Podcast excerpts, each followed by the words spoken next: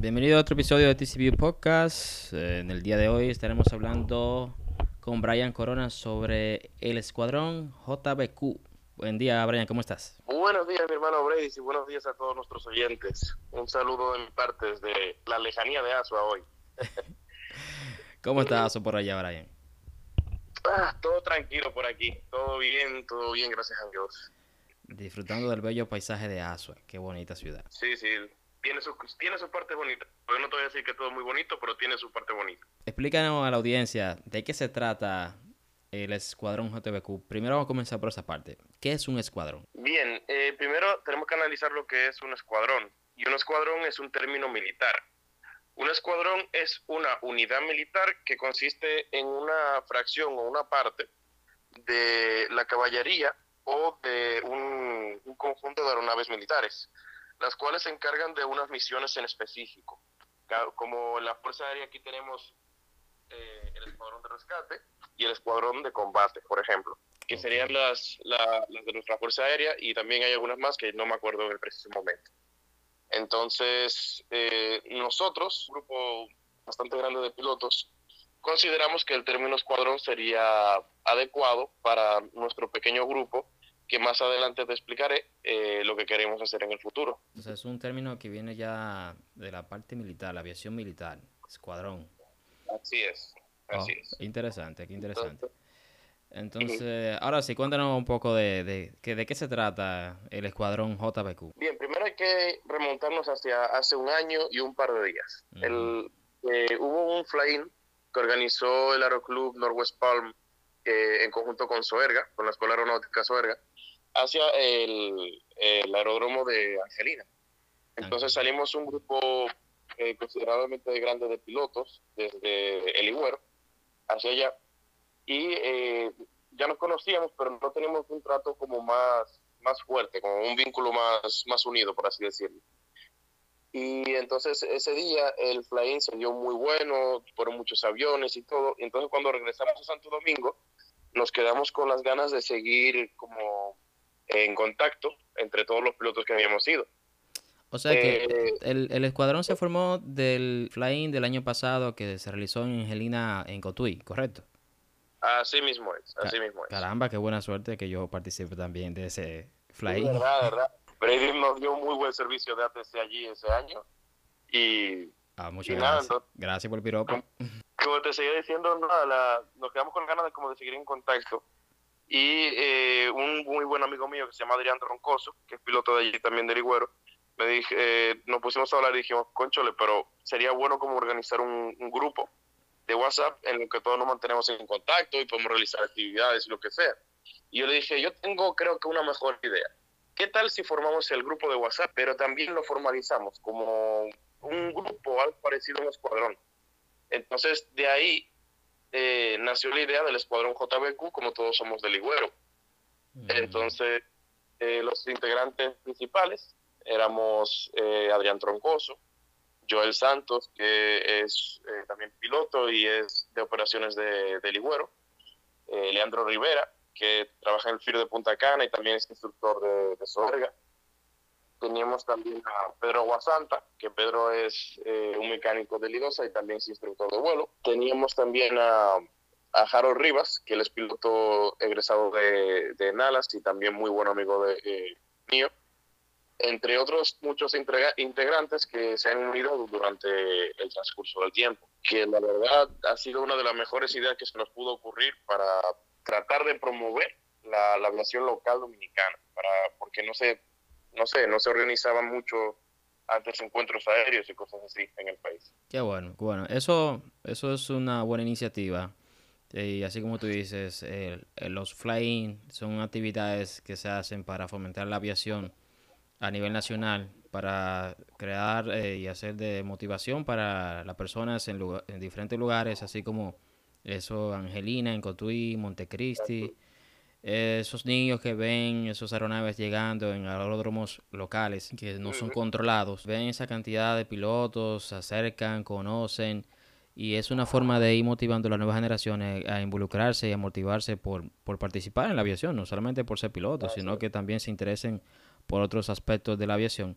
Y es bueno que, que sí, surgan, surjan mucho más grupos así eh, de aficionados y de pilotos y que creen y hagan sus eventos de, flying. Entre esos eventos, Brian, de, luego de iniciado ese año y aprovechando también la oportunidad para felicitar al Escuadrón JBQ por su primer aniversario, esperando que venga mucho más también.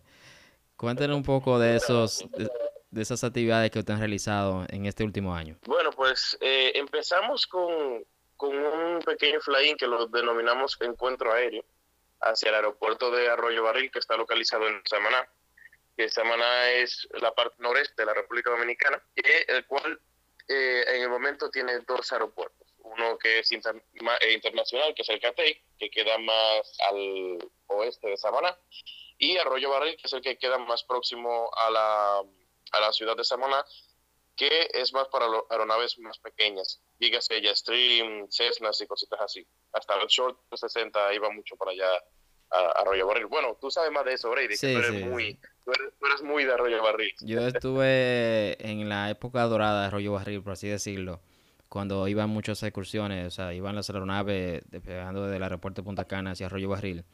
Y a veces teníamos en esa plataforma pequeña 20 vuelos, 18 aeronaves en tierra, eh, llevando turistas de Punta Cana hacia Samaná que se interesaban por conocer lo que era el limón, ver las ballenas, todo, las galeras, todo el área de Samaná es bastante bello y precioso para los turistas. Entonces, y a los que no han ido a visitarlo, les recomiendo totalmente que vayan. La verdad que sí. Claro que sí. Un turismo interno muy interesante que es Samaná. Y sí, sí, realmente en, eh, se aterrizan Short 36, Jetstream. Es una pista pequeña de 1100 metros. Eh, son aeronaves ligeras usualmente. Bueno, en el caso de Jetstream Short 36, medianas. Es interesante realmente. Y cuéntanos entonces, ¿qué hicieron? Ese, ese, esa es su primera actividad del escuadrón de JBQ. Bueno, mira, eh, decidimos primero eh, el aeropuerto de Arroyo Barril porque estamos buscando aeródromos que en realidad no tuvieran mucho tránsito para poder reactivarlos, que tuvieran por lo menos una vez mucho tránsito, para que, no sé, alguien se animara también a, hacer vuelos para allá y, viera, y que se nos quitara a todos los pilotos que van subiendo el tabú de que, de que, conchole, no, yo no puedo ir para allá porque mi instructor nunca me enseñó a ir a ese aeropuerto. Entonces decidimos ir a Arroyo Barril porque también Arroyo Barril, según tú sales de ahí mismo, del, del aeropuerto, hay un restaurante que se llama el restaurante de la patrona. La patrona, sí, famosamente conocido por todos los pilotos de aviación local de aquí que iban a las excursiones y lo conocen, la patrona. Así es. Entonces, la idea, la idea original era ir simplemente allá, aterrizar, comer, compartir entre todos y después ya volver cada uno a su aeropuerto. Pero eh, según pasaron los días, un gran amigo de tuyo también y mío, Feliz Dariel, nos dijo que conocía un par de tours que podíamos hacer, que era ir a la, a la playa del Rincón y estar unas cuantas horitas allí y después nos devolvían para el aeropuerto. Entonces integramos esa modalidad a nuestro encuentro aéreo, de que además de comer, pues podemos ir a una playa donde todos podemos compartir, y pasarla bien, que ese es el, punto de los, de los fly y conocernos entre todos más. y la verdad que esa, ese, ese fly fue totalmente un éxito, fuimos alrededor de 12 aeronaves en total y nada, entonces después de eso vimos que, que con esa iniciativa podíamos seguir a, hacer más encuentros aéreos, por así decirlo. ¿Sabes que Arroyo Barril, eh, muy pocas personas tal vez conocen, el aeropuerto que está realmente localizado cerca de la, de la bahía de Samaná, y todavía tiene el letrero afuera que dice Aeropuerto Internacional de Arroyo Barril. Eh, fuera un aeropuerto internacional. Hoy en día es un aeródromo local que no permite vuelos internacionales. Esa es la diferencia entre los aeródromos locales que realizan vuelos locales y los aeropuertos internacionales. Y para eso está ya el aeropuerto del CATEI, ya destinado para vuelos internacionales, con una pista más grande, una terminal más grande, que da cabida a esos vuelos desde Europa y desde Estados Unidos con aeronaves medianas y pesadas. Hay una anécdota que me hicieron el momento que yo comencé a trabajar allá en Arroyo Barril y es que es un aeropuerto que fue inaugurado durante el periodo del presidente Joaquín Balaguer, el difunto presidente Joaquín Balaguer. Y dicen que luego que se fue a inaugurar la terminal, y el aeropuerto, resulta que faltó un pequeño detalle por construir el aeropuerto, que era la torre de control. Madre La, la torre de control está ubicada fuera de la terminal y en la terminal hay una cúpula que se observa como si, si hubiese sido destinada para ser la torre de control. pero que no tiene espacio suficiente ni eh, para colocar los equipos, ni, ni visión suficiente para el controlador. Y entonces tuvieron que hacer la torre fuera de la terminal, cerca de la pista, y allá es que está ubicada actualmente, una de control, yo creo que de, las más grandes que tiene este país. Luego de ahí, Brian, ¿qué hicieron de visitar a Arroyo Barril, reactivar el turismo allá en la zona, ese turismo interno? Bueno, pues se nos ocurrió que la siguiente idea, que podíamos ir al aeropuerto internacional de Barahona, como es un aeropuerto que recibe muy, muy, pero muy poco tránsito, tratar de reactivarlo un día. Entonces, nos pusimos a pensar que hay cerca de, Barahona, y como yo he vivido casi toda mi parte también en el sur, eh, yo le dije al muchacho, mira, yo conozco Los Patos, conozco San Rafael, conozco muchos, muchos sitios turísticos de allí de Barahona, pero tengo un amigo que nos puede conseguir lo de transporte y todo, y todo ese tema. Entonces decidimos eh, realizar el segundo encuentro aéreo en el Aeropuerto Internacional de Barahona, en el cual fuimos alrededor de ocho aeronaves, fueron un poco menos, porque del norte se les hace bastante pesado bajar hasta Barahona. O sea, no, no se iban a animar tanto como en el de Arroyo Barril. En Barahona llegaron todos por aire, yo tuve que ir por tierra por asuntos de que el avión que yo había reservado estaba fuera de servicio. Entonces llegamos a Barahona y nos fuimos a Los Patos, compartimos durante un bastante rato, comimos allá y después cada uno regresó a su aeropuerto con el en el anterior encuentro aéreo y la verdad que se dio muy bueno. Eh, tuvimos la ayuda del IDAC que nos facilitó, como quien dice, las los NOTAMs y todo eso, de que íbamos a realizar un fly-in, de que avisara a los ATC de Barahona de información y etcétera, etcétera, de que iban a ir una gran cantidad de aeronaves para que estuvieran todos eh, preparados para la llegada de, nosotros. Bien, o sea que son actividades bien estructuradas, formales, con buena planificación. Eso es importante siempre en ese tipo de actividades, realizar esas coordinaciones necesarias para que la actividad salga correctamente y todo termine en buenos términos. Qué bueno, Brian.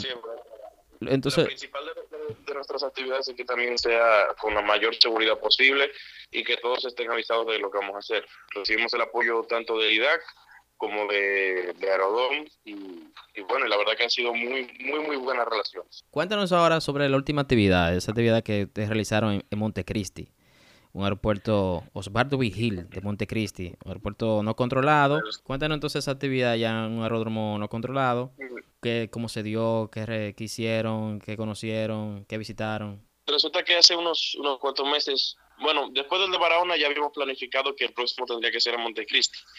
Lo único fue que no habíamos acordado fecha y todos nos ocupamos y entonces dejamos que el fin de año pasara y retomamos la planificación ahora en enero y entonces decidimos que el, 15 de febrero iba a ser la fecha del, coro aéreo, que ahora lo podemos así, hacia Montecristi. Aquí fue un poquito más diferente la planificación, por el tema de que Montecristi es un aeropuerto no controlado, no hay torre, no hay, nada, se tendría que utilizar un Unicom, que un Unicom es una frecuencia en la cual los, las aeronaves tienen la responsabilidad de avisar sus propias posiciones y de avisar el, procedimiento que se encuentren haciendo, ya sea aproximando al aeropuerto, en final, aterrizando o evacuando la, pista.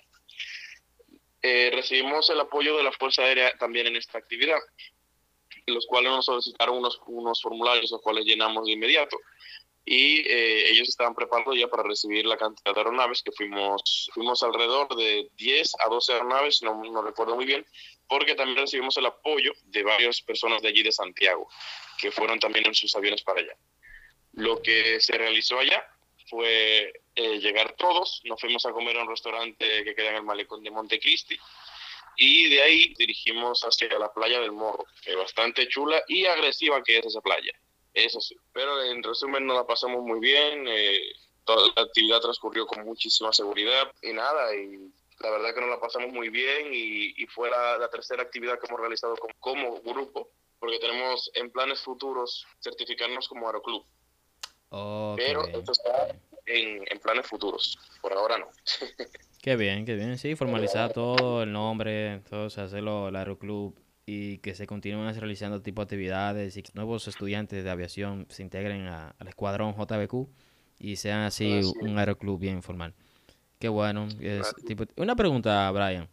En esos aeródromos no controlados que ustedes van, ¿Ponen algunos de ellos, todos de, combustible para ustedes retornar o ustedes se dirigen ya con la aeronave suficiente combustible para ir y regresar? ¿Cómo es? Mira, eh, Montecristi no, no, cuenta con combustible, eso, eso no. vi.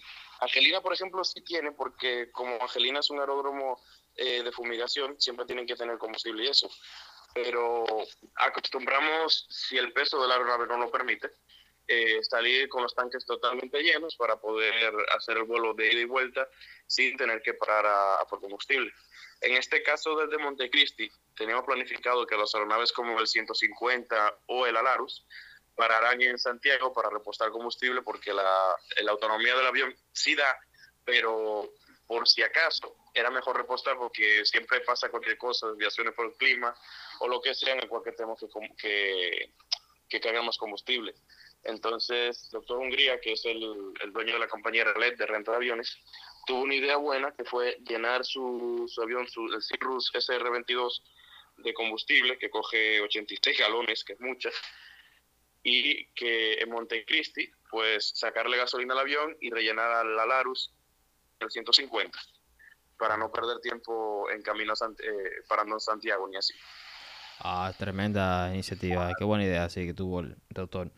Ah, interesante realmente, no sabía cómo se realizaban ese aspecto y sí, tomando eh, en cuenta el aspecto de seguridad de no ir con, el combustible tal vez que tiene alguna demora en vuelo, un mal tiempo, eh, andar con, el susto.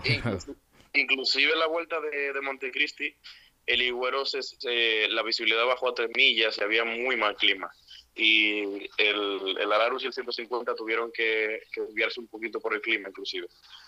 El Cirrus y, el avión en el que yo andaba, que era el Piper 28, eh, que está totalmente equipado para instrumentos, eh, sí pudimos realizar las aproximaciones a NAF a la pista 19 de, de Ligüero. Pero las otras aeronaves tuvieron que desviarse un poco por el, mismo tema de que no es muy bueno meterse en aeronaves muy ligeras en, en mal clima. Luego en otro episodio vamos a aplicar lo que es esa aproximación es ANAF o GPS, en base a un GPS. Así como usted entiende un GPS de vehículo, así como un GPS para aeronaves. Y realizan este tipo de procedimientos. El 150 de, de la ley del Hotel India 961, sí está tengo entendido que sí está equipado totalmente para, para instrumentos, pero por precaución mejor eh, evitar más clima y por seguridad. Claro, el clima siempre ha sido uno de los factores principales en términos de, de accidentes de vuelos BFR. Eh, tuvimos el caso reciente del helicóptero Sikorsky 76 de, de la superestrella del deporte Kobe Bryant. Y aquí localmente hemos tenido varios accidentes que mencionamos en, en, ese episodio que grabamos con el control radar Carlos de Lara, control radar y piloto privado, sobre los sucesos que han pasado aquí en la versión local de vuelo de FR que han precipitado tierra porque encuentran condiciones meteorológicas adversas en ruta, cercana al aeropuerto, en ruta, ya llegando y es lamentable realmente. O sea que cuando se encuentren con vuelos, eh, cuando vaya un vuelo BFR y encuentre condiciones adversas, lo mejor es dar la vuelta, 180, buscar mejores condiciones. Otro aeropuerto. Sí mismo, cuando hacemos los vuelos vamos con una frecuencia alterna en el, en el radio, entonces nos vamos como el cierre siempre es el más rápido, va informando eh, de cómo va encontrando las condiciones del clima más adelante y gracias a eso que pudimos eh, advertir a, los, a las aeronaves que venían más atrás de, de las condiciones del, del, campo y todo eso y por dónde se podía proceder hacia el aeropuerto. Excelente. Se reporte el piloto siempre es de bastante ayuda a los demás. Poder identificar dónde está la nube, por cómo aproximarse, los puntos de referencia en tierra, para saber cómo, cómo encontrar, le dicen famosamente, el hueco y llegar a la pista. Así mismo es. Así mismo es. ¿Qué otra cosa me puede decir tal vez de los proyectos de futuro que tiene el escuadrón JBQ? Bueno, de los proyectos futuros son realizar más coros aéreos, como hemos apodado ahora.